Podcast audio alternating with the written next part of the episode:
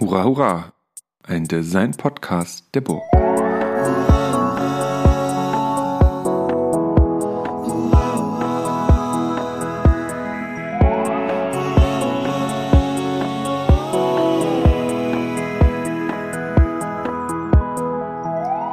So, herzlich willkommen zu einer neuen Folge des Hurra, hurra Podcast. Und in dieser Folge gehen wir so ein bisschen zu der Basis, warum wir eigentlich diesen Podcast gestartet haben. Und der Podcast startete ja 2020 als eine Reaktion auf das Hurra Hurra Festival, wo es um Designausbildung ging oder Designstudium. Und als wir damals angefangen haben, uns mit, ähm, mit dem Thema zu beschäftigen, ist uns ein Buch wieder in die Hände gefallen.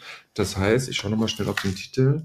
Äh, Design lehren, Wege deutscher Gestaltungsausbildung. Das ist von Kai Buchholz und Justus Teinert und ähm, unter Mitarbeit von Silke Iden Rothkirch. Und ähm, heute habe ich das große Glück, Justus, der tatsächlich dieses Buch äh, mit verfasst hat, ähm, hier als Gast zu haben, um mal darüber zu sprechen, wie es eigentlich zu dem Buch kam und ja, wo wir jetzt stehen, nachdem dieses Buch 2007, ich habe vorhin nochmal nachgeguckt, rausgekommen ist. Und ähm, aber um dich, Justus, mal reinzunehmen, gönne ich mir einfach, wenn es jetzt hier nämlich schon mal steht, hinten in dem Buch, deine Biografie einfach vorzulesen. Und ähm, hier steht Justus Teinert, Sternchen, ähm, 1963, das heißt, jetzt ist 2023.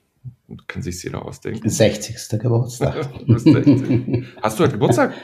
Nein, heute nicht, nein, im Januar. Okay. Ähm, in Hannover geboren. Äh, Studium der Produktgestaltung an der Staatlichen Akademie der Bildenden Künste in Stuttgart. Anschließend Felduntersuchungen zur Methodik und Didaktik der Designausbildung an führenden europäischen Hochschulen. Seit 1991 kontinuierliche Entwurfsarbeit in unterschiedlichen Branchen. Da auch wissenschaftlicher Mitarbeiter an der Universität Stuttgart. 1994 bis 97 Assistenz des Rektors der Staatlichen Akademie der Bildenden Künste Stuttgart, unter anderem verantwortlich für die Entwicklung des Studiengangs Master of European Design. 1997 bis 2000 strategisch-gestalterische Tätigkeit im Bereich Corporate Design bei Mercedes-Benz und seit 2001, also jetzt auch schon über 20 Jahre, Professor für Entwurf und Theorie, auch interessante Mischung, am Fachbereich Gestaltung der Hochschule Darmstadt. Und dann noch Lehrtätigkeiten in Wien, Irbit und Peking, Gastprofessoren in Shenyang, Xiamen, äh, Changchun und Wuhan. Das ist imposant, Justus. Stimmt das, das alles? Hat, das stimmt alles und das hat sich angesammelt und in den letzten 16 Jahren, die jetzt dazugekommen sind, ist natürlich noch manches dazugekommen. Aber man sieht schon an der, ähm, an der Biografie, dass Design, Methodik, Design, Didaktik mich äh, von Anfang an interessiert haben. Der Hintergrund ist nämlich der, dass ich meinem eigenen Studium nicht so richtig getraut habe. Ich habe gedacht, Wieso nicht? Na, ich habe gedacht, das ist schon ganz gut und jetzt kann ich das, was man von einem Industriedesigner erwartet. Aber ob das alles ist, das wollte ich wissen. Und dann habe ich mich beim Design Center eben für dieses Stipendium beworben, ein Reisestipendium durch Europa und äh, hatte das Glück, dass das dann äh, mir zugeschlagen wurde. Und dann bin ich ja fast ein Jahr durch Europa gereist und habe verschiedene Designhochschulen besucht und dort eine Untersuchung gemacht zu Methodik und Didaktik. Aber ist das dieser Master of European Design? Oder wo, also wie, wie erzähl mal ein bisschen mehr darüber.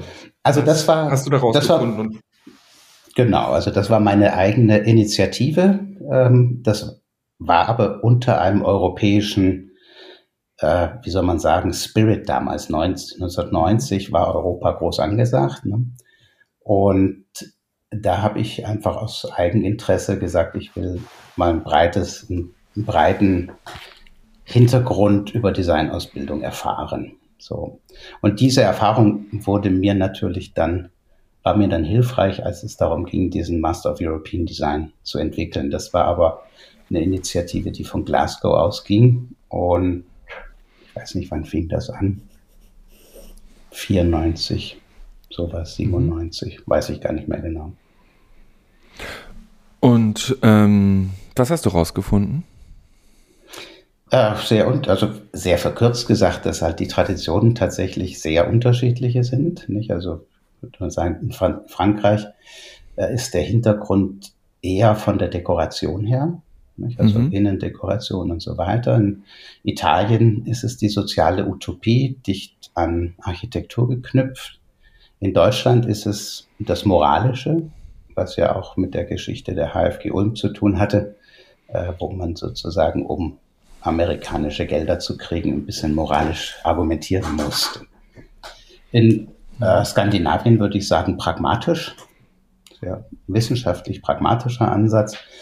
Und in Großbritannien ist es stärker pädagogisch Learning by Doing, Arts and Crafts ähm, Ansatz, wobei sich das mittlerweile natürlich sehr verändert hat. Also das war 1990 und in den letzten 30 Jahren ist vor allem in Großbritannien natürlich das ganze Schulsystem kommerzialisiert worden.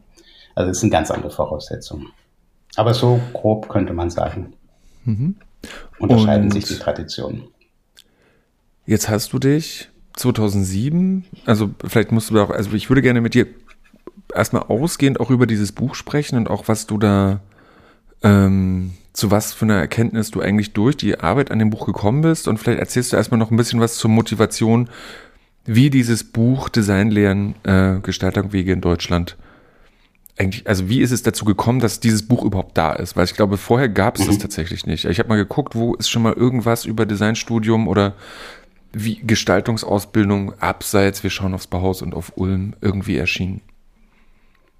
Ja, also äh, das hat tatsächlich miteinander zu tun. Ich habe nämlich auch gemerkt bei dem Report, den ich dann geschrieben habe, ähm, anlässlich des Stipendiums, und damals war ja auch gerade die äh, innerdeutsche Grenzöffnung, da habe ich mhm. Weißensee und äh, Halle auch noch untersucht, und da wurde mir klar, ähm, dass ich nichts finde. Es gibt keine fundierte Literatur dazu, wissenschaftliche Literatur dazu wie Designausbildung sich entwickelt hat. Und ähm, seither war mir das im Hinterkopf und ich hatte immer die Vorstellung, das müsste man mal aufarbeiten. Und dann ergab es sich zufälligerweise, dass wir 2007 in Darmstadt gewissermaßen ein 100-jähriges Jubiläum gefeiert haben, weil die großherzoglichen Lehrwerkstätten für angewandte Kunst wurden 1907 äh, gegründet und da, so 100 Jahre ist immer eine prima Gelegenheit, um auf Geldsuche zu gehen. Die Hessische Kulturstiftung war sehr überzeugt davon und auch unser Präsidium war sehr überzeugt davon. Und also die Finanzierung lief im Wesentlichen über die Hessische Kulturstiftung. Das Präsidium hat eben eine halbe Mitarbeiterstelle für den Kai Buchholz äh, bezahlt und ah. dann konnten wir äh, entspannt loslegen. Und das war ein großes Glück. Also so haben der Kai Buchholz und ich uns kennengelernt und äh, publizieren bis heute eigentlich sehr gern zusammen. Und ohne den Kai hätte ich das gar nicht hingekriegt, nicht in der Form. Das war schon eine sehr kongeniale Zusammenarbeit. Das war prima. Kannst ja, du ein bisschen was über Kai Buchholz erzählen? Ja, Kai Buchholz ist, ist? Äh, ist, heute unser Theorieprofessor, äh, hm. von Hause aus Philosoph, äh, hat sehr viel auf der Mathildenhöhe gearbeitet. So kam auch die Verbindung zustande. Er hat also die große Lebensreformausstellung mitgemacht und zum Jugendstil äh, publiziert und ist ein, ja, ein sehr bewanderter Philosoph im Angewandten. Das ist ihm auch wichtig. Also er würde sich nicht wohlfühlen an philosophischen mhm. Fakultäten, sondern er möchte gerne das, äh, sich mit dem echten Leben beschäftigen. Und insofern ist das, glaube ich, für alle Beteiligten eine sehr glückliche Fügung, dass wir ihn gefunden haben. Mhm. Okay, und dann habt ihr angefangen, euch die Designausbildung historisch, aber auch aktuell anzuschauen. Richtig, da haben wir also im Wesentlichen den historischen Teil hat verstärkt der Kai bearbeitet. Ich habe so ab Nachkriegszeit ähm, und dann haben wir es uns ein bisschen aufgeteilt, die Kapitel. Und dann haben wir eben gemerkt, dass wir manches nicht verstehen, was in der DDR passiert ist.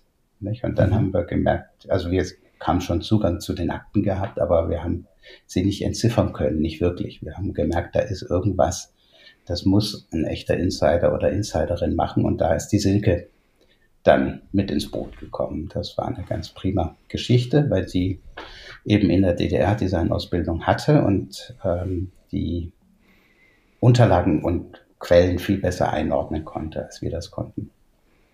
ja, und so haben wir es dann zu dritt sozusagen auf dem halben Weg haben wir sie dazugeholt und dann haben wir es zu dritt zu Ende gebracht. Ja. Und Jetzt, jetzt ist es natürlich in dem Buch so, dass es auch immer noch mal eine Art Kontextualisierung gibt. Ja, was ist in Darmstadt passiert? Also es hat, findet immer sozusagen, ist es in Kapitel unterteilt, in, eben nach dem Krieg, dann ich glaube 80er Jahre, 70er Jahre und ähm, ich glaube, ich weiß gar nicht, ich muss mal noch nachschauen, ob es Nachwende direkt als, als Stufe gibt, aber ich glaube, das fängt mit den 80ern an. Das wird ihr zusammengefasst. Ja, genau, 87 bis 2007 mhm. ist das mhm. letzte Kapitel. Und ja, Ähm, wenn du jetzt mal so reflektierst und vielleicht auch nochmal, auf welchem, jetzt habt ihr, ihr habt das ja auch sehr wertfrei. Es ist ja keine Art von Kommentierung drin, außer ihr habt die Gäste, Volker Albus oder ebenso Leute, die hm, nochmal was dazu sagen, aber aus deiner Perspektive, mh, hm, damals, aber auch jetzt nochmal eben die 15 Jahre später, was hast du über die deutsche Designausbildung durch die, durch eben diese chronologische Analyse eigentlich herausgefunden? Also, was sich tatsächlich sehr relativiert hat, war mein Bild von Bauhaus und HFG Ulm. Mhm. Das waren ja die zwei Schulen, die sozusagen übermächtig ähm, im Vordergrund stehen. Und das hat eigentlich historische und politische Gründe, warum das der Fall ist. Ähm, und das zurechtzurücken, das war sicherlich dann auch die Motivation, also zu sagen, Bauhaus ist nicht vom Himmel gefallen, das gab ja Vorläufer, hat sich ja langsam entwickelt. Und Gropius hat auch nicht das Bauhaus gegründet, sondern er war der erste Direktor und er war an den inhaltlichen Arbeiten mit beteiligt, aber eben andere auch, im Wesentlichen aus dem Werkbund. Das war sozusagen eine Werkbund Gruppe, die sich mit der Frage der Ausbildung beschäftigt hat. Ganz wichtig dabei war Otto mhm. Bartling. Und als Otto Bartling in Chur war im Schwarzwald, da hat Gropius mal kurzerhand diese Stelle für sich besetzt. Bartling hm. sagte später, es war ein großer Schmerz. ja, also das äh, zum, äh, zur Herkunft, nicht? Und dann mhm. natürlich Leute wie Itten muss man auch betrachten. Itten war ja sehr jung, als er ins Bauhaus kam, aber er war ausgebildeter Reformpädagoge, nicht? also in der Schweiz ausgebildeter Reformpädagoge und hat natürlich sehr großartige Erfahrungen bei Adolf Hölzel in Stuttgart gemacht. Nicht? Also das methodische Gerüst, weitestgehend Bildbetrachtungen und Bildanalysen, das hat er von Adolf Hölzel übernommen. Mhm. Nimm uns mal ein bisschen mit für die Hörenden, ja. die vielleicht Adolf Hölzel jetzt nicht zuordnen können. Wer ist das? Adolf Hölzel war ähm, Kunstdidaktiker oder Künstler, Kunstdidaktiker an der Akademie in Stuttgart. Mhm. Also an der Kunstakademie Stuttgart. Und bei Hölzel haben viele studiert. Oskar Schlemmer hat da studiert. Es waren, also das war tatsächlich der Hölzel eigentlich der erste, der den Schritt von der bildnerischen Darstellung hin zu den bildnerischen Mitteln gemacht hat. Nicht, dass er gesagt, ich, ich zeige euch nicht, wie man Bilder malt, sondern ihr lernt, welche Mittel ihr habt und dann kreiert ihr daraus eure Bilder, mal ganz verkürzt gesagt. Mhm. Und damit gelang eben der Sprung aus dem sehr akademischen Lehrbetrieb, wo man alte Gipsköpfe, griechische Gipsköpfe abzeichnet, hin zum individuellen Ausdruck. Und das hat Itten eben in gleichem Maße dann im Bauhaus auch gemacht.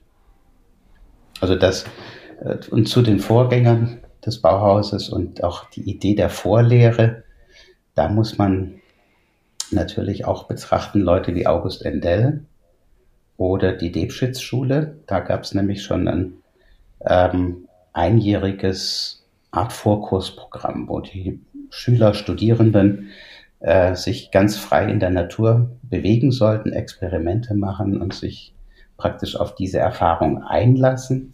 Und erst wenn der Geist geschmeidig geworden sei, sagte Endell, erst dann kann man überhaupt in die, in die Formkunst einführen. Also auch dieses Modell des Vorkurses ist jetzt nicht originär irgendetwas, was im Bauhaus zum ersten Mal aufgetaucht wäre. Aber nochmal um das die Schleife. Mhm. ja? Nee, bitte, nee, ich wollte nur gerade so sagen, das ist also das, was, wo du sagst, das hat dir geholfen, diese herausgestellte Position des Bauhauses ein Stück zu relativieren. Dass es mhm. eine Konsequenz ist und keine Singularität. Ja, genau. Mhm. Gut, und dann äh, ist das Bauhaus ja wie alle Institutionen immer abhängig davon, wer ist zu welcher Zeit dort. Und das war ja ein heftiges Kommen und Gehen. Und letztlich kann man ja äh, die zwei großen Phasen, das heißt Bauhaus in Weimar und Bauhaus in Dessau. In Dessau kann man vielleicht noch unterteilen Gropius und Meyer. Aber äh, das Weimarer äh, Bauhaus war ja eine handwerklich expressionistische mhm. Lehranstalt, die sehr, sehr viele Qualitäten hatte. Und diese sozusagen Hinwendung zur Industrie, das war ja ein späteres ähm, Moment 1926 mit dem Umzug nach Dessau, weil halt auch Industrie das finanziert hat. Ne? Das war ein, ein Geschäft, das war ja eine private Schule, die musste sich ja irgendwie finanzieren. Und so gesehen war es konsequent und logisch, dass man diesen Versuch machte, Gestaltung sehr nah an der Industrie festzumachen. Und die Versuche waren ja auch sehr spannend. Nicht? Nur war es halt so, dass damals die Industrie auch noch nicht so viel konnte. Nicht? Also außer Rohrbiegen war fast industriell machbar. Alles andere war noch Manufaktur. Und so aber natürlich diese Experimente, die waren historisch schon äh, wichtig. Und insofern hat natürlich das Bauhaus an der Stelle auch eine gewisse Vorbildfunktion. Das Dilemma passierte eigentlich nach dem Krieg, als man in Westdeutschland äh, neue Stellen besetzen musste für Gestaltungslehrkräfte. Und da hatte man, weil man dachte, wer mal im Bauhaus war, der, der kann das zum einen und der ist auch politisch unverdächtig. Das war so, das waren die zwei Pole. Und dann hat man eigentlich flächendeckend in Westdeutschland mehr oder minder gute Bauhäusler ähm, auf die Positionen gesetzt. Nicht? Und manche waren tatsächlich gut, wie zum Beispiel in Darmstadt Hans Hoffmann Lederer, sehr Ittenschüler, der es im selben Geiste auch gemacht hat. Äh, und anderswo war es halt grauenhaft. Aber wir hatten eine vereinheitlichte, bauhausorientierte Gestaltungslehre. Aber dazu meine Frage. Ähm, es gab ja aber eben immer noch andere Kunstgewerbeschulen, also, also Orte, an denen vielleicht noch mit einem handwerklicheren Zugang oder eben dem nicht so sehr industriellen Zugang ja auch Gestaltung gelehrt wurde oder eben auch gelernt werden konnte. Ähm, inwiefern war denn nach dem Krieg die, also du beschreibst es jetzt als eine sehr, dann waren da überall die Bauhäusler und Bauhäuslerinnen. Ähm, war das wirklich so oder, oder war das nur an bestimmten Arten der, der, der Lehrinstitution so? Also der, der Proport stimmte nicht mehr. Ne? Es gab mhm. natürlich, ganz richtig, also alte Kunstgewerbeschulen oder die Meisterschulen des deutschen Handwerks, wie es eben während der Nazizeit geheißen hatte. Die haben sich teilweise auch gar nicht so schnell umbenannt.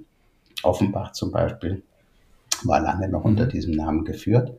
Äh, das löste sich dann so langsam auf, aber ähm, ich glaube, so richtig Bewegung in die Hochschullandschaft kam mit Gründung der Werkkunstschulen.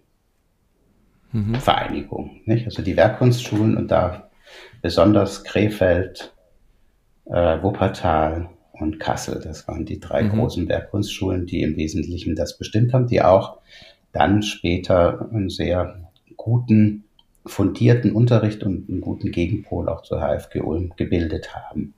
Also die waren da sicherlich auf Augenhöhe mit ein paar kleinen Ausnahmen. HFG Ulm war einfach sehr viel besser, was industrielle Rationalisierungsprozesse anging. Ich denke, da waren sie kompetenter und insofern für die Industrie auch interessanter. Nee, aber diese Werkkunstschulen, die äh, waren sehr musisch orientiert, vor allem Krefeld mhm. mit äh, Fritz Winter, Fritz G. Winter. Ähm, da musste man ein Musikinstrument spielen können, wenn man Design studieren wollte, was vielleicht auch ganz ratsam ist, weiß ich nicht. Und schadet vielleicht gar nicht, ne? Nee, schadet nicht. Und ich glaube, und diese Werkkunstschulidee, die tatsächlich vielleicht heute auch noch eine, eine gewisse Aktualität hätte oder vielleicht wieder hat, die wurde halt mit der Hochschulreform 71 äh, platt gemacht. Also mhm. Hochschulreform 71, das fing so 69 an, die Überlegungen, wie man die Hochschullandschaft neu strukturiert und jetzt mussten alle Werkkunstschulen nachweisen, dass sie ein modernes, ein zeitgemäßes Programm haben. Was machten die armen Leute? Sie haben alle bei Ulm abgeschrieben. Und mhm. Ulm war dann auch 68 geschlossen. Und das führte dann dazu, dass die Programme alle nach Ulm schmeckten, mit wenigen Ausnahmen. Und dass ähm, Ulmer Absolventen oder auch Lehrer plötzlich verfügbar waren. Und dann passierte das Ähnliche mhm. wie beim Bauhaus, dass mit einem Mal relativ flächendeckend Ulmer Geist in die Designausbildung einfloss. Äh, und sicherlich auch zu Recht, das war das modernste Programm, aber man sollte ja nicht ein Programm für ganz Deutschland machen. Und das löste sich im Grunde erst auf, als äh, das neue deutsche Design gegen die gute Form rebellierte. Ähm, du hast aber, ich würde doch mal kurz darauf zurückkommen wollen, weil du gesagt hast, ne, du diese zwei großen ähm, naja, ich sag's jetzt mal ganz wertfrei, Brocken, die in der Design äh, Lehrgeschichte äh, rumliegen in Deutschland, eben das Bauhaus und Ulm. Oh Gott, das klingt so respektlos. Äh, aber die, ähm, du hast gesagt, auch da bei Ulm hat sich nochmal bei dir in der Auseinandersetzung viel relativiert. Ähm, was, was ist das da gewesen bei dir? Da war zum Glück gerade die äh, hervorragende Arbeit von René Spitz erschienen. Mhm. Der hat sich ja für seine Promotion durch das gesamte HFG-Archiv gearbeitet. Ein Monsterwerk. Er arbeitet wirklich mit großer Respekt. Das war eine tolle Arbeit. Und allein durch diese sorgfältige Quellenarbeit natürlich vieles zurechtgerückt, was den Mythos Ulm ausgemacht hat. Ne? Und mhm. wir haben zusätzlich natürlich Ulm, äh, da hat man ja auch noch Menschen gefunden, die Ulm mit betrieben haben. Wir haben ja ein Interview auch ähm, im Buch drin. Und ja, so hat man eigentlich aus erster, äh, aus erster Quelle erfahren, dass es doch widersprüchlich auch nicht so ganz, wie soll man sagen, Streitsam war es ja, das ist ja auch historisch bekannt, aber so diese, mhm. zum Beispiel der Mythos, dass die Politik die HFG Ulm geschlossen hätte, kann man so nicht stehen lassen. Das ist schlicht und einfach nicht richtig. Die Ulmer selber haben ähm, ihren Teil der Finanzierung nicht beigetragen. Originalton Kapitzky.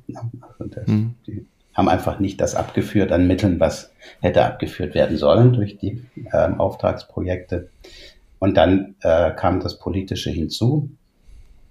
Otto Eicher war schon mit der Olympiade beschäftigt. Also es hat sich einfach aufgelöst. Und natürlich, äh, kein Mensch hätte äh, die HFG Ulm an der Ingenieurschule sehen wollen. Und das waren eben die Überlegungen, die in ganz Deutschland zur Hochschulreform gemacht wurden. Wo gehören die Gestalterschulen hin? Äh, jetzt kann man nicht sagen, dass das sozusagen ein politisch motivierte Anti-HFG-Geschichte war. Das ist mhm. zu verkürzt. Aber eine Anti-HFG-Geschichte, du hast es ja gerade nochmal gesagt, mit dem neuen deutschen Design und dem ähm, und deren Abkehr der, ähm, der guten Form.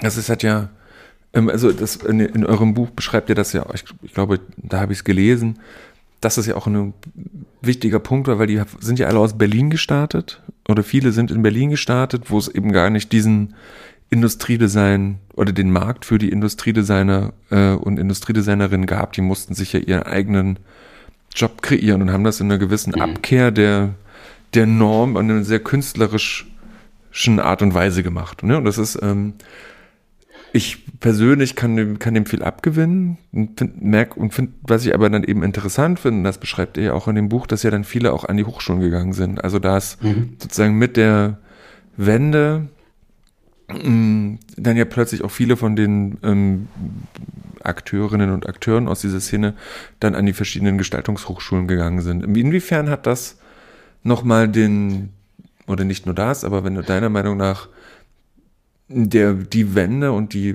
mm, sozusagen die, die Wiedervereinigung Deutschlands, wie hat, sehr hat das die Designausbildung verändert? In beide Richtungen mal, vor allen Dingen, ne? Mhm. Ich mache noch mal einen kurzen Schlenker nach Berlin. Los geht's. Weil da war, da war nämlich Nick Röhricht einfach die zentrale Person. Ne? Nick Röhricht, ein äh, ein hundertprozentiger Ulmer, aber einer, der ähm, jedes Jahr weitergedacht hat und äh, wirklich bemerkenswert ähm, die Ausbildung dort an der HDK entwickelt hat. Und das war der Kern, der Nukleus, mhm. ähm, aus dem dann diese äh, neue deutsche Designbewegung auch entstanden ist. Also wirklich bemerkenswert interessant. Eine der wichtigsten Figuren, finde ich, in der Designdidaktik, die wir in Deutschland ja. haben. Ähm, ja, und dann äh, hat das eben sich weiter ähm, breit gemacht, die Idee des antifunktionalistischen Designs. Und die, also Funktionalismus war ja im Grunde auch auf eine Art und Weise zu einem Stil geworden. Nicht? Also das hat Selle ganz richtig beschrieben in seiner Designgeschichte, dass die, dass HFG Ulm eigentlich so ein neofunktionalistischer Stil ist. Das hat man dann als Gestaltungsideal entwickelt. Äh, und dem was entgegenzusetzen machte Sinn und vor allem, ich glaube, das Zentrale war diese moralische Komponente aus dem äh, Design herauszukriegen. Das war schon eine wichtige Geschichte. Es hat sich, wie wir beobachtet haben oder versucht haben herauszufinden, später dann in den Lehrprogrammen nur bedingt niedergeschlagen, das Radikale, also jetzt mhm. äh, von den Protagonisten des äh, neuen deutschen Designs. Ähm, in unterschiedlicher Färbung. Aber es war sicherlich nicht so, dass das direkt die Ausbildungslandschaft verändert hätte. Also es kam insgesamt Bewegung in die Vorstellung von Design, es kam insgesamt Bewegung in die äh, Idee der Designausbildung und da würde ich das Kölner Modell eben auch noch mit mhm. hineinnehmen, Michael Erlauf, äh, was die entwickelt haben. Und insofern war es auch im Zuge des europäischen Gedankens mehr Austausch äh, zu Modellen. Also das Modell, das, das Kölner Modell hat doch einige Parallelen zu dem, was bei Les Ateliers in Paris gemacht wird. Und äh, da sind einige sehr gute Impulse, glaube ich, hin und her gegangen. Ähm, für die Hörenden, das Kölner Modell ist ein Prinzip, wie sozusagen Gestaltung gelernt und gelehrt werden kann, nämlich dass es keine ähm, Department-Grenzen gibt. Also man studiert nicht singulär Kommunikationsgestaltung oder Industriedesign, sondern alle lernen, studieren es zusammen und es wird in, Projekten äh, studiert. Ich frage ich, ich weiß aber nicht genau, wie man abschließt. Wie ist es? es? Kriegt man einfach ein Design oder wird das, oder kriegt man doch noch eine Spezialisierung auf eine bestimmte Richtung? Ähm, da bin ich ehrlich gesagt überfragt, wie das heute ist. Aber das Modell ist, wie du es beschrieben mhm. hast, äh, je nach Projekt werden äh, ExpertInnen, also die eine Professur innehaben, äh, zusammengestellt. Nicht? Also es ist ein mhm. immer wechselnder, äh, sagen wir mal, Expertenrat, der die ähm, Projekte begleitet. Und das äh, führt dazu, dass man diese Grenzen zwischen Grafikdesign, Industriedesign oder Media oder sonst was nicht mehr ziehen kann und äh, der Abschluss ist vermutlich, also richtigerweise wäre es einfach ein Diplom in Design. Mhm. Stimmt, die ja. machen das auch auf Diplom. Ähm, zumindest war das mein letzter Stand, um Gottes Willen. Aber so, und jetzt ähm, ist 2007, wir klappen das Buch zu, und ja. aber jetzt ist aber jetzt. Ne? Und ähm, wenn wir jetzt so ein bisschen in die, in die Gegenwart der des Designstudiums, des Designlernens und Lehrens schauen. Was fällt dir denn auf? Also auch wenn man, ne, also ihr seid ja quasi mit, mit einem Punkt geendet an der Stelle. Und die, ähm, und was ich total gut finde, und jetzt, ich, ich habe manchmal, hab mir manchmal schon immer, wenn ich dieses Buch so alle Jahre lang mal in die Hand nehme, äh, wie, ah, jetzt müsste man eigentlich noch mal schnell den Annex, den ihr gemacht habt, also das Blaubuch, das Buch hat, besteht aus zwei Teilen, einmal aus ähm, dem, hatte ich äh, eben dieses Design-Lehren-Buch und dann gibt es, ich muss mich mal kurz rüberbeugen, äh, noch den Anhang dazu. Ne? Und da sind ja die ganzen Biografien ähm, nochmal aufgelistet und ähm, wer, wo, wie, wann ähm, gelehrt hat. Und das denke ich mir manchmal, ach, das wäre doch total spannend, wenn man das einfach so weiterführt auf der einen Seite, ne, also sozusagen so eine Art von Archiv der Wirkenden sammelt und auf der anderen Seite ähm, das aber nochmal zu reflektieren. Ne? Also zum Beispiel, ähm, was ist denn dann nachröhrig beispielsweise an der dann, also vormals HDK, dann UDK passiert? Was ist denn mit den, ähm, was ist in Weißensee passiert? Was in, jetzt hier zum Beispiel, hier, ich bin ja an der Burg, was da an der Burg passiert, ne? Diese, wie sehr hat sich eine DDR orientiert oder, oder eben der, an den in der DDR entwickelten Designhaltung sich eigentlich was verändert durch das Nachberufen von jungen Leuten, die natürlich kommen müssen, weil so ist nun mal die Biologie. Menschen werden alt und ähm, im schlimmsten Fall sterben sie oder im besten Fall gehen sie mit einem Lächeln vom Hof. Ähm, mhm. Die, ähm, was ist da passiert? Was hast du wahrgenommen? Es waren tatsächlich die äh, zwei große Ereignisse. Äh, die Wiedervereinigung, klar, das war eine hochproblematische Geschichte, gerade für die Gestaltung, weil es gab Kommissionen, die in der ehemaligen DDR die Hochschulen beurteilt haben, mhm. die sicherlich wissenschaftliche Expertise hatten und auch künstlerische Expertise, aber keine Designexpertise. Das heißt, entweder wurden die von Wissenschaftlern beurteilt oder von Künstlern. Und das, was Spezifische, was jetzt Design und Gestaltung ausmacht, äh, das drohte runterzufallen. Und zum Glück, also die Burg, auch die Burg Giebichenstein, die stand auf der Kippe. Das muss man sich mhm. mal vorstellen. Nicht? Also eine der profiliertesten äh, DDR-Hochschulen und auch vorher schon ähm, äh, war plötzlich stand zur Disposition. Das kann man sich nicht vorstellen. Und einfach, weil es rasend schnell ging und B, weil es, ähm, äh, weil es von nicht ausreichender Kompetenz begleitet war. Auf der anderen Seite gab es eine unglaubliche Euphorie. Ich war ja eben mit Start meines Stipendiums 1990 direkt nach der Grenzöffnung sowohl in Halle als auch in Weißensee. Und die Euphorie, die damals herrschte, das war eigentlich unbeschreiblich. Also das war eine Aufbruchsstimmung, die man sich besser hätte nicht vorstellen können. Und dass die dann durch dieses politische Verfahren so äh, im Keim erstickt wurde oder eigentlich niedergetrampelt wurde, kann man sagen. Das ist ja der große traurige Moment der Wiedervereinigung, was die Designausbildung angeht. Also da ist einfach. Wo sind die denn voran. gewesen, die ähm, die Designer? Wenn du sagst, da saßen nur die Wissenschaftler und die Künstler in der Bewertung drin und es war ja auch eine Kunst, also ich konnte auch Kunst hier studieren, ne? also nicht nur industrielle mhm. Formgestaltung. Ja. Wo waren die denn, die Designer? Es gab ja den, ähm, oh Gott, wie heißt es, wo Kelm Vorstand war, ähm, nicht Rat für Formgebung, ähm, Amt für industrielle Form, Form, Formgebung oder so, AIF in der DDR. Also wir hatten das ja. Ja. Wo waren die denn? Also die Kommissionen waren ja aus Westdeutschland, ne, komplett. Ja, okay, na dann. Ne, die, also die kamen vom Westen rüber, haben sich das angeguckt und haben Daumen hoch, Daumen runter gemacht, mhm. so verkürzt gesagt. Und da in diesen Kommissionen gab es wenig. Ich weiß ein bisschen ähm, von der Dynamik, weil der Professor Lehmann, mein Professor, wo ich auch Assistent war ähm, später, der war in einer Kommission drin. Und er war einer der verlorenen Designer sozusagen. Mhm. Also äh, von ihm weiß ich, dass das unglaublich schwer war. Gerade im äh, Bezug auf Halle muss es äh, eine ziemlich intensive Diskussion gegeben haben, was auch der Paul Jung, der ja früher Rektor war in Halle, ja, den ich auch mal länger sprechen konnte, äh, der hat das sehr gelobt. Also der hat gesagt, Lehmann war der Retter der Burg. Weil der irgendwo offenbar äh, diese äh, Institution verstanden hat und eben andere nicht. Da ist, glaube ich, sehr viel mit dem Bade ausgeschüttet worden. Ich weiß auch noch, als in Leipzig an der HGB Rüdi Bauer Rektor war, da war ich auch mal in ein, zwei Sachen involviert. Ein grauenhaftes äh, Hauen und Stechen. Also das war wirklich nicht schön. Also da hätte Aber man einfach mehr Positives sprechen.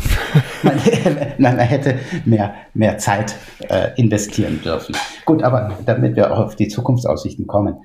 Ähm, das, das nächste, was tatsächlich die Hochschullandschaft lahmgelegt hat, war Bologna-Prozess. Mhm.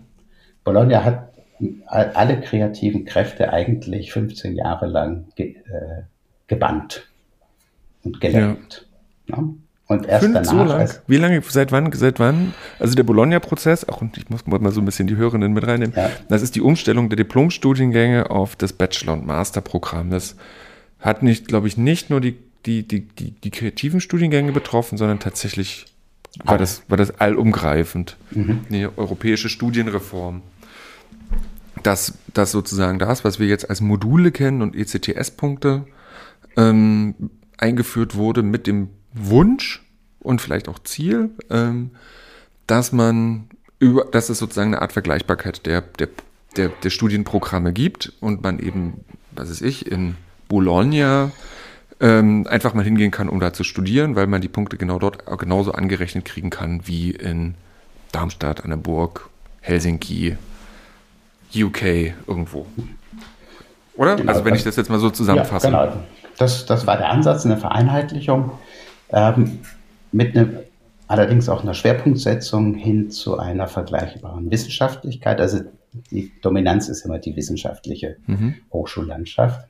Ähm, das führte dann dazu, dass in Spanien altgediente Künstler, Bildhauer und Maler noch nachträglich promovieren mussten. Also hat teilweise ganz eigenartige Blüten getrieben, auch die Diskussion heute, auf die wir vielleicht noch kommen, was ist künstlerische Forschung?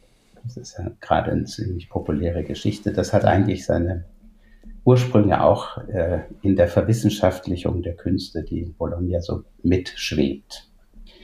Ähm, das besondere Problem in Deutschland ist, dass man gedacht hat, wenn wir jetzt schon Bologna, also die Studiengänge umstrukturieren, dann verkürzen wir die doch gleich auf drei Jahre.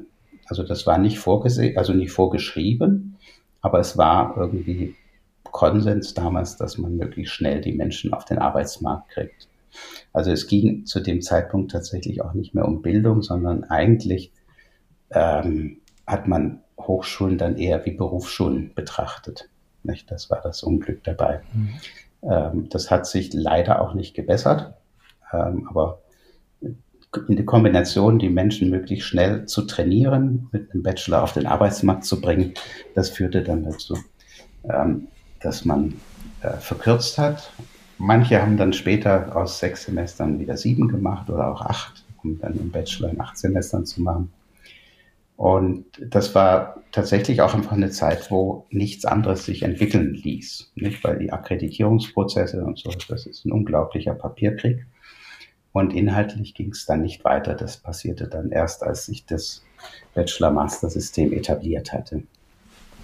Ja, aber das ist ja eine Sache, mit der wir ja immer noch zu kämpfen haben. Diese Frage der, ähm, der Employability. Also wie sehr sind wir als Lehrende einer zukünftigen Anstellung der Studierenden verpflichtet? Ne? Also welche Kompetenz wollen wir eigentlich ähm, entwickeln? Und ich finde, das ist, wird ja eben, das wird ganz interessant bei Volker Albus in dem Artikel bei euch in dem Buch, ähm, worum es eigentlich geht. Und was mir aufgefallen ist, weil ich mich das eben auch immer frage, also ich, ich fühle mich dann immer in einer gewissen Rechenschaft den, den Ansprüchen der Studierenden gegenüber, na, ich habe das doch jetzt studiert, ich will doch dann auch arbeiten. Mhm. So, dann merke ich so, ja, aber ich versuche oder wir versuchen euch so viel wie möglich beizubringen, aber gleichzeitig euch auch beizubringen, euch Sachen, also flexibel zu sein im Denken und euch selber Sachen beizubringen, weil wenn wir euch jetzt Sachen beibringen,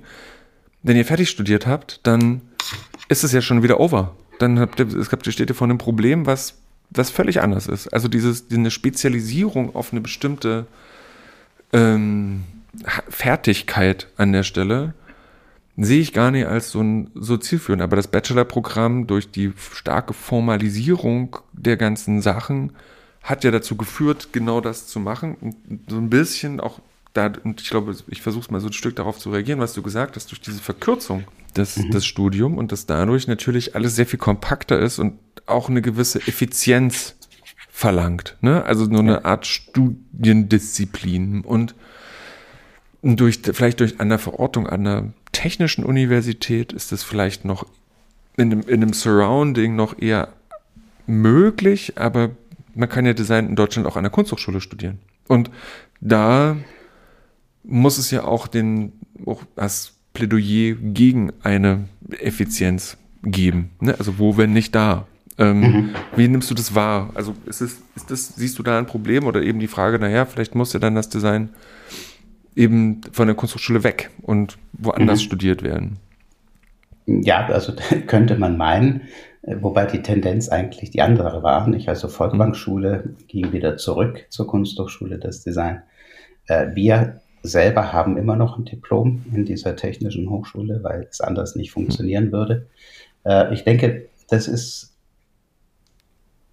es ist nicht ratsam, ähm, das Designstudium zu verkürzen. Das ist einfach nicht, nicht sinnvoll. Ähm, und viele haben das kritisch bemerkt und auch kritisch darauf reagiert. Und manche sind aber vorauseilend ähm, im Gehorsam vorausgeeilt. So. Und das konsolidiert sich jetzt so langsam. Nicht? Also mit jeder Akkreditierung versucht man es wieder ein bisschen Bewegung reinzukriegen.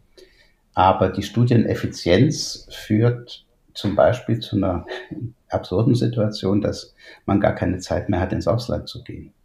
Mhm. Damit ja, total. Oder ein Praktikum zu machen. Ja. ja aber damit auch die Bologna-Idee, dass man sozusagen mhm. mehr Austausch hat, ist eigentlich direkt konterkariert worden. Also, und wie das in den Modulen weitergeht, ich kann es gar nicht beurteilen, weil, wie gesagt, wir sind im Moment noch ähm, unabhängig davon und können sehr flexibel äh, lehren, aber ich sehe es eben bei uns an der Hochschule in der Architektur, wo halt Bachelor-Master-Struktur gegeben ist. Mhm. Äh, und da wird es dann eben zunehmend schwieriger. Das ging einher auch mit einer, also was ich vorhin sagte, Volkwang-Schule, ähm, also mit einer Tendenz, dass man wieder die Nähe zur Kunst sucht. Das ist ja was ähm, sehr Spannendes und auch eine meiner aktuell interessantesten Fragestellungen. Was hat eigentlich Design mit Kunst zu tun?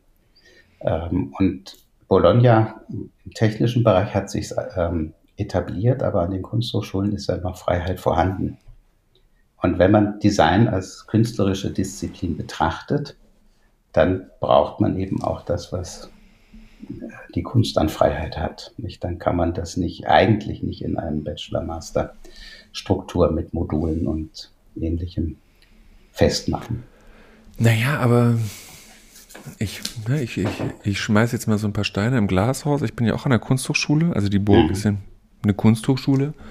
Ähm, und ich habe manchmal das Gefühl, dass, dass dadurch, durch, dass es den Vorteil hat, einer gewissen mh, mm, Grenzziehung zu einer zu Anforderungen, die, die vielleicht ein Markt oder eben eine Industrie oder eben eine Art von ähm, wirtschaftlichem Wirkungsfeld hat. Ne? Dadurch ähm, ich aber manchmal das Gefühl habe, dass es sich, dass es doch dazu führen kann, dass man sich ein bisschen zu leicht macht an den äh, ähm, und eben bestimmte Punkte, die eben nicht künstlerischer Natur sind, sondern ähm, wo es um Ressourcenschonung, um, im, um, um, um Effizienz in der Produktion oder um, um so eine Sachen geht, dass die dann eventuell zugunsten einer künstlerischen individuellen Ausdrucksfähigkeit zurückgestellt werden. Ne? Also wenn ich mir so ein bisschen mhm. so dieser künstlerisch orientierten Studiengänge oder Abschlussarbeiten angucke, die ja, die dann sind dann eben mehr Studienarbeiten, aber weniger vorbereitend auf, auf, das, auf das Berufsfeld in dem Sinne. Ne? Also ich, du merkst, ich bin immer noch so unaus, unausgegoren, was das, ich, ich kann das angeht. super gut nachvollziehen gerade. Also für den Bereich, wo man das Künstlerische als etwas definiert, als individuell individuelle Ausdruckskraft mhm. und Ausdrucksfähigkeit. Aber ich glaube, das ist nur ein ganz geringer Teil des Künstlerischen. Also für mich liegt das Künstlerische eher ähm, in einer visionären Denkstruktur oder Denkvermögen. Und das lässt sich auf Technologie, auf Soziales, auf gesellschaftliche Dinge ebenso anwenden wie auf anderes. Mhm. Und diese, also wenn man nochmal zum Bauhaus zurückgeht, nicht die der, der, Sprung, der Sprung in die Abstraktion mit Malevich mit seinem schwarzen Quadrat, also das Geistige in der Kunst, Kandinsky, ein zentrales Buch für alle Gestalter. Nicht? Also, dass sich äh, die Kunst wegbewegt hat von, von der Darstellung hin zum, mhm. zum geistigen Inhalte. Das ist im Grunde ja die, die wichtigste Essenz des Bauhauses. Und mhm. wenn man dieses künstlerische Verständnis wieder aktivieren könnte in der Designausbildung, dann wäre wahnsinnig viel gewonnen. Dann hätten wir ein stärkeres ähm, ja, Vorstellungsvermögen, eine bessere Kontextualisierung der Umgebungsbedingungen. Und das ist das, was mir eigentlich am meisten am Herzen liegt und wo ich auch sehr hoffnungsvoll in die Zukunft schaue. Ja, interessant, weil du gerade Vorstellungsvermögen sagst, ist die Skill, die aber hinsichtlich einer Employability gefragt wird, ja oft eher ein Darstellungsvermögen. Also dieses, mh, okay. ne, wenn jetzt, stell dir vor, du bist, das ist, kann ja passieren, 23, 22, mhm. hast deinen Bachelor, ähm, und dann, also A, also auf welcher Basis heraus wird denn, kann denn ein Vorstellungsvermögen überhaupt generiert werden? Also man muss ja auch erstmal Erfahrung sammeln im, in der Welt oder eben auch im Entwerfen.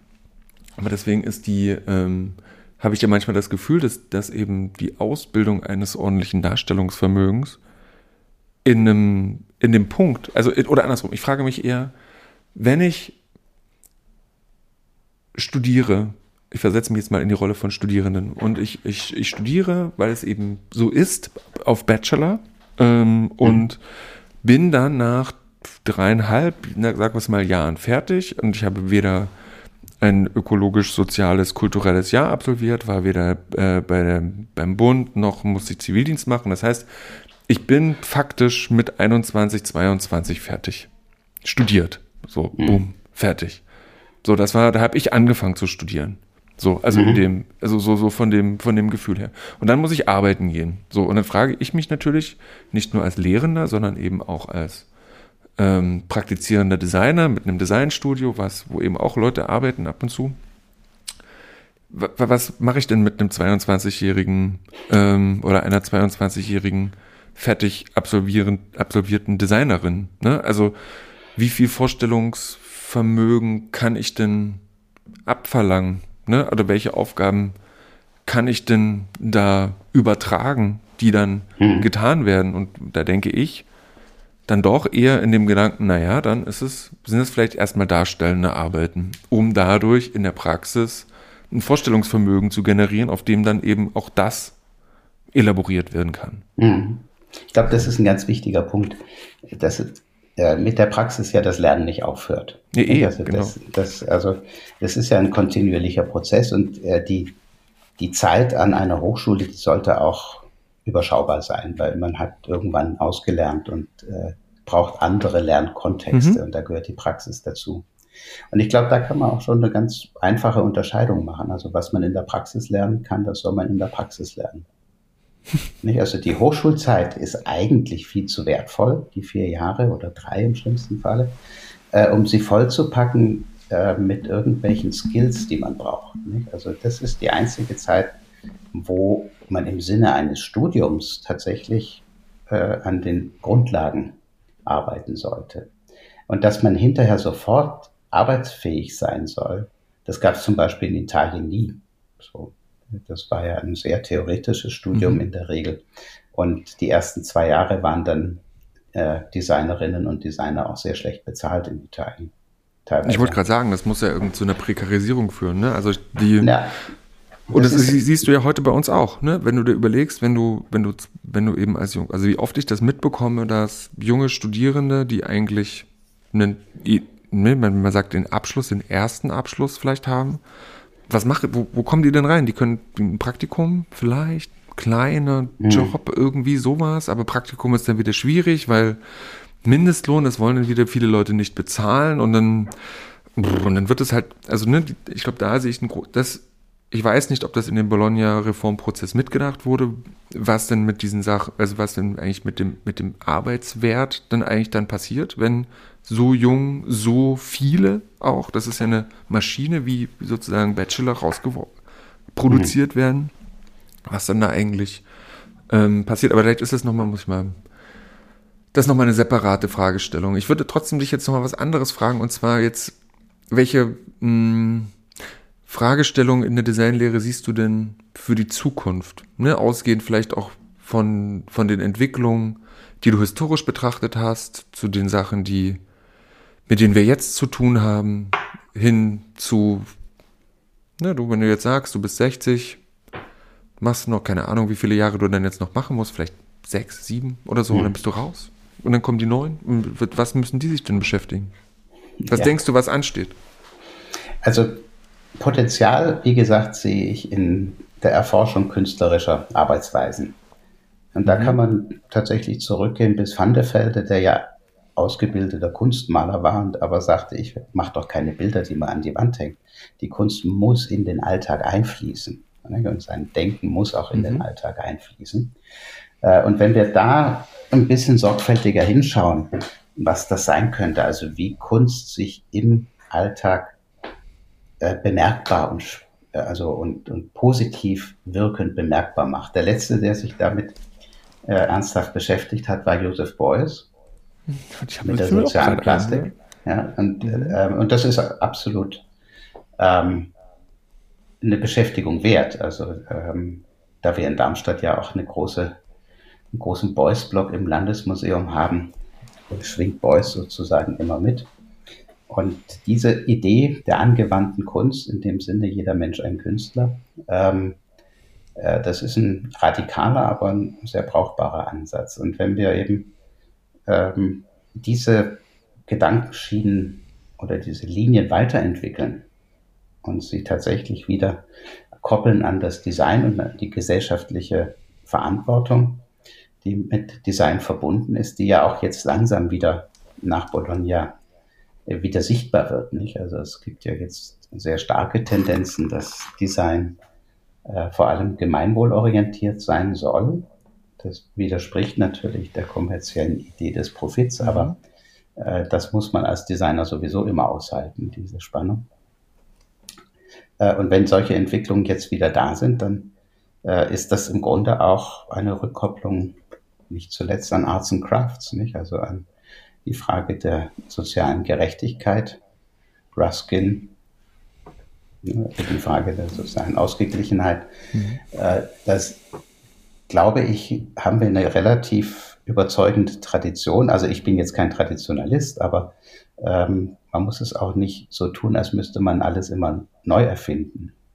Also es gibt mhm, vieles, aber, was, aber was du sagst, gerade mit diesem in den Alltag einbringen und ähm, jeder Mensch ist ein Künstler. Da haben wir es ja mit einer starken Demokratisierung der Produktionsmittel zu tun an bestimmter Stelle. Ne? Also man könnte ja sagen, ja, jeder, jeder ist eine, eine Designerin. Also die, wir haben irgendwie Canva, wir haben Figma, wir haben einen Haufen Tutorials, ähm, die YouTube kann man eigentlich alles lernen, wenn man das nur will. Das heißt, diese Möglichkeit besteht.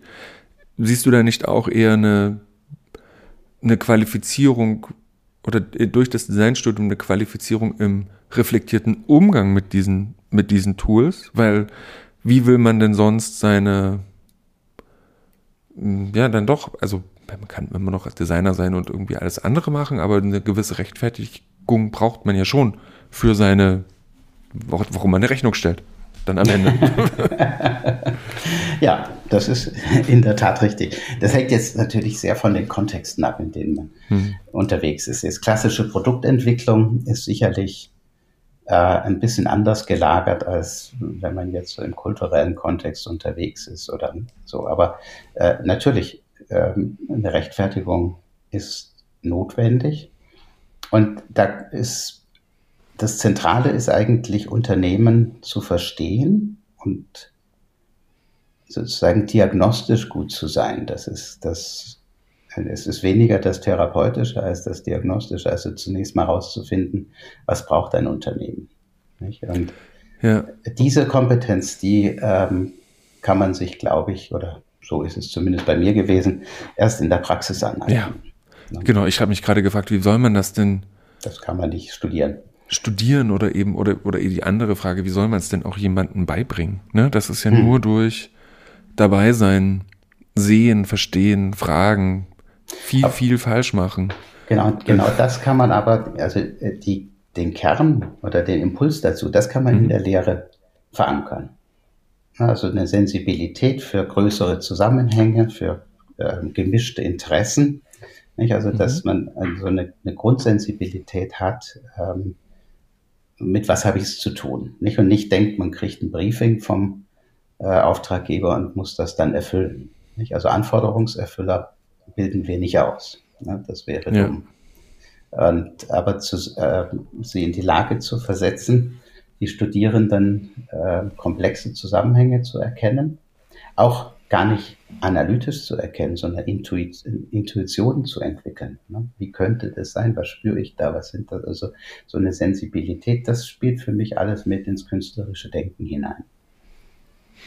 Und, also ich bereite jetzt fürs nächste Semester gerade ein, ein ganz spannendes äh, Projekt vor mit den Architekten zusammen. Da geht es um Lebensräume.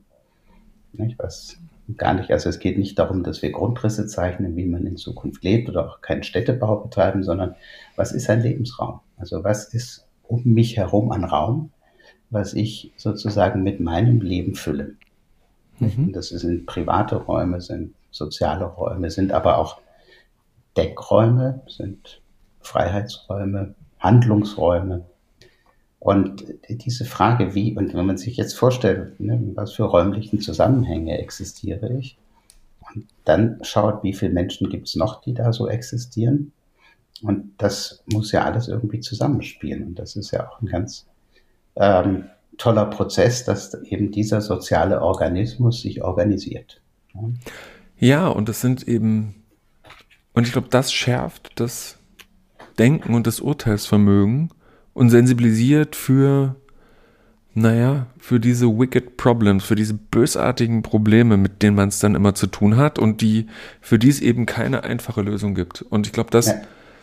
ähm, kann ja auch die große Chance sein des Designs an Kunsthochschulen, dass man das erst, dass, dass man einerseits diese Wickedness, also diese Bösartigkeit der Probleme erstmal zulässt mhm. und nicht von sich behauptet, man hätte eine Lösung dafür, wie es beispielsweise der oder die Ingenieurin hätte. Ne? Also zu sagen, ah, na, dann lass es doch einfach mal eine Brücke drüber bauen. Ne? Also, oder, oder irgendein Auto oder ein Motor oder ein Getriebe, ne? sondern dass es andere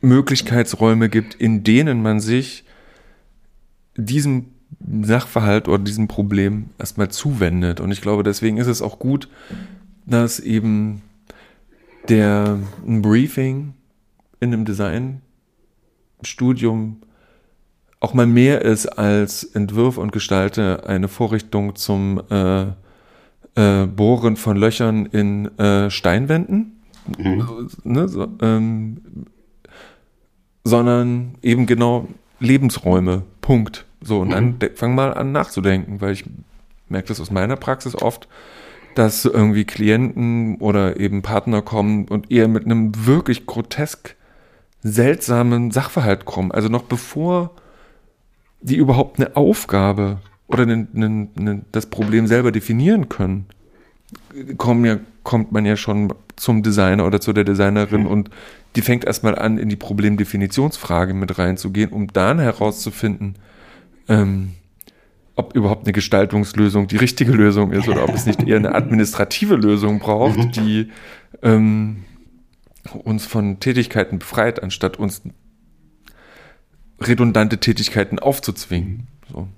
Ja, also da gehe ich absolut mit, weil wir hinterfragen gar nicht mehr, ob Lösungen überhaupt sinnvoll sind. Das ist eine Anmaßung, dass man also überhaupt Lösungen, lösen könne. Also Lösungen versch verschieben eigentlich Probleme und mhm. ähm, ändern an sich nicht viel. Also dieser Lösungswahn, da gibt es das schöne englische Wort Solutionism dafür. Mhm. Ja. Ähm, ähm, der ist tatsächlich eine große Falle. Nicht? Also das, da muss man sehr aufpassen. Und wie du sagst, es kann durchaus sein, dass es ganz andere Lösungsansätze gibt, die am Ende viel tragfähiger sind, als wenn man reflexartig ähm, vor allem mit einem mit einer technischen Lösung daherkommt. Ne? Das, ja. Ich glaube, das ist tatsächlich für die Designausbildung auch wichtig, dass es einfach immer zu hinterfragen ist, ob Lösung überhaupt ein vernünftiger Weg ist. Justus, das, ich gucke hier auf unsere Uhr, 59 Minuten. Was für ein tolles Schlusswort. okay. Die, ähm, ja. Ich danke dir recht herzlich. Ich danke dir für deine Zeit und den spannenden Exkurs, vor allen Dingen historisch. Ähm, ich habe hier noch so ein paar Punkte auf meinem Zettel stehen, die wir nicht geschafft haben zu besprechen. Nachhaltigkeitswahn, Digitalisierung und KI und künstlerische Forschung. Also ich glaube, wir müssen uns einfach nochmal zusammensetzen und ja. ähm, uns explizit dazu unterhalten. Ähm, liebe Hörerinnen, ähm, vielen Dank für eure Geduld mit uns und dass ihr so lange durchgehalten habt. Ähm, Justus hat gerade den ähm, darüber gesprochen, dass René Spitz ähm, eine umfassende Arbeit zur HFG Ulm gemacht hat. Er hat auch ein Buch ähm, mit herausgegeben. Das heißt, es liegt hier nämlich unter dem Buch der Designlehre von früher, liegt hier die Designlehre der Zukunft, Designing, Design Education, Weißbuch zur Design, ähm, zur Zukunft der Designlehre, habe ich hier. Du kennst es auch. Ja, ich ähm, Und ähm, tatsächlich habe ich, als ich gemerkt habe, dass wir miteinander jetzt sprechen werden, habe ich sofort René geschrieben und gefragt, ob wir auch miteinander sprechen können, ja. um, äh, um tatsächlich mal diese Fragestellung eigentlich zu beleuchten, was nach einer, mh, nach einem Blick zurück, für den, auf den ich dich jetzt nicht reduzieren will, verzeih mir, aber wo du eben sprechfähig bist, sprech viel sprechfähiger als viele andere, eben da nochmal zu gucken, was bedeutet eigentlich der Blick in die Welt und der Blick ähm, darüber hinaus. Das heißt, in einer der nächsten Folgen ähm, knüpfen wir hier an und bis dahin sage ich ähm, auf Wiedersehen. Danke, ähm, Justus. Sehr gerne.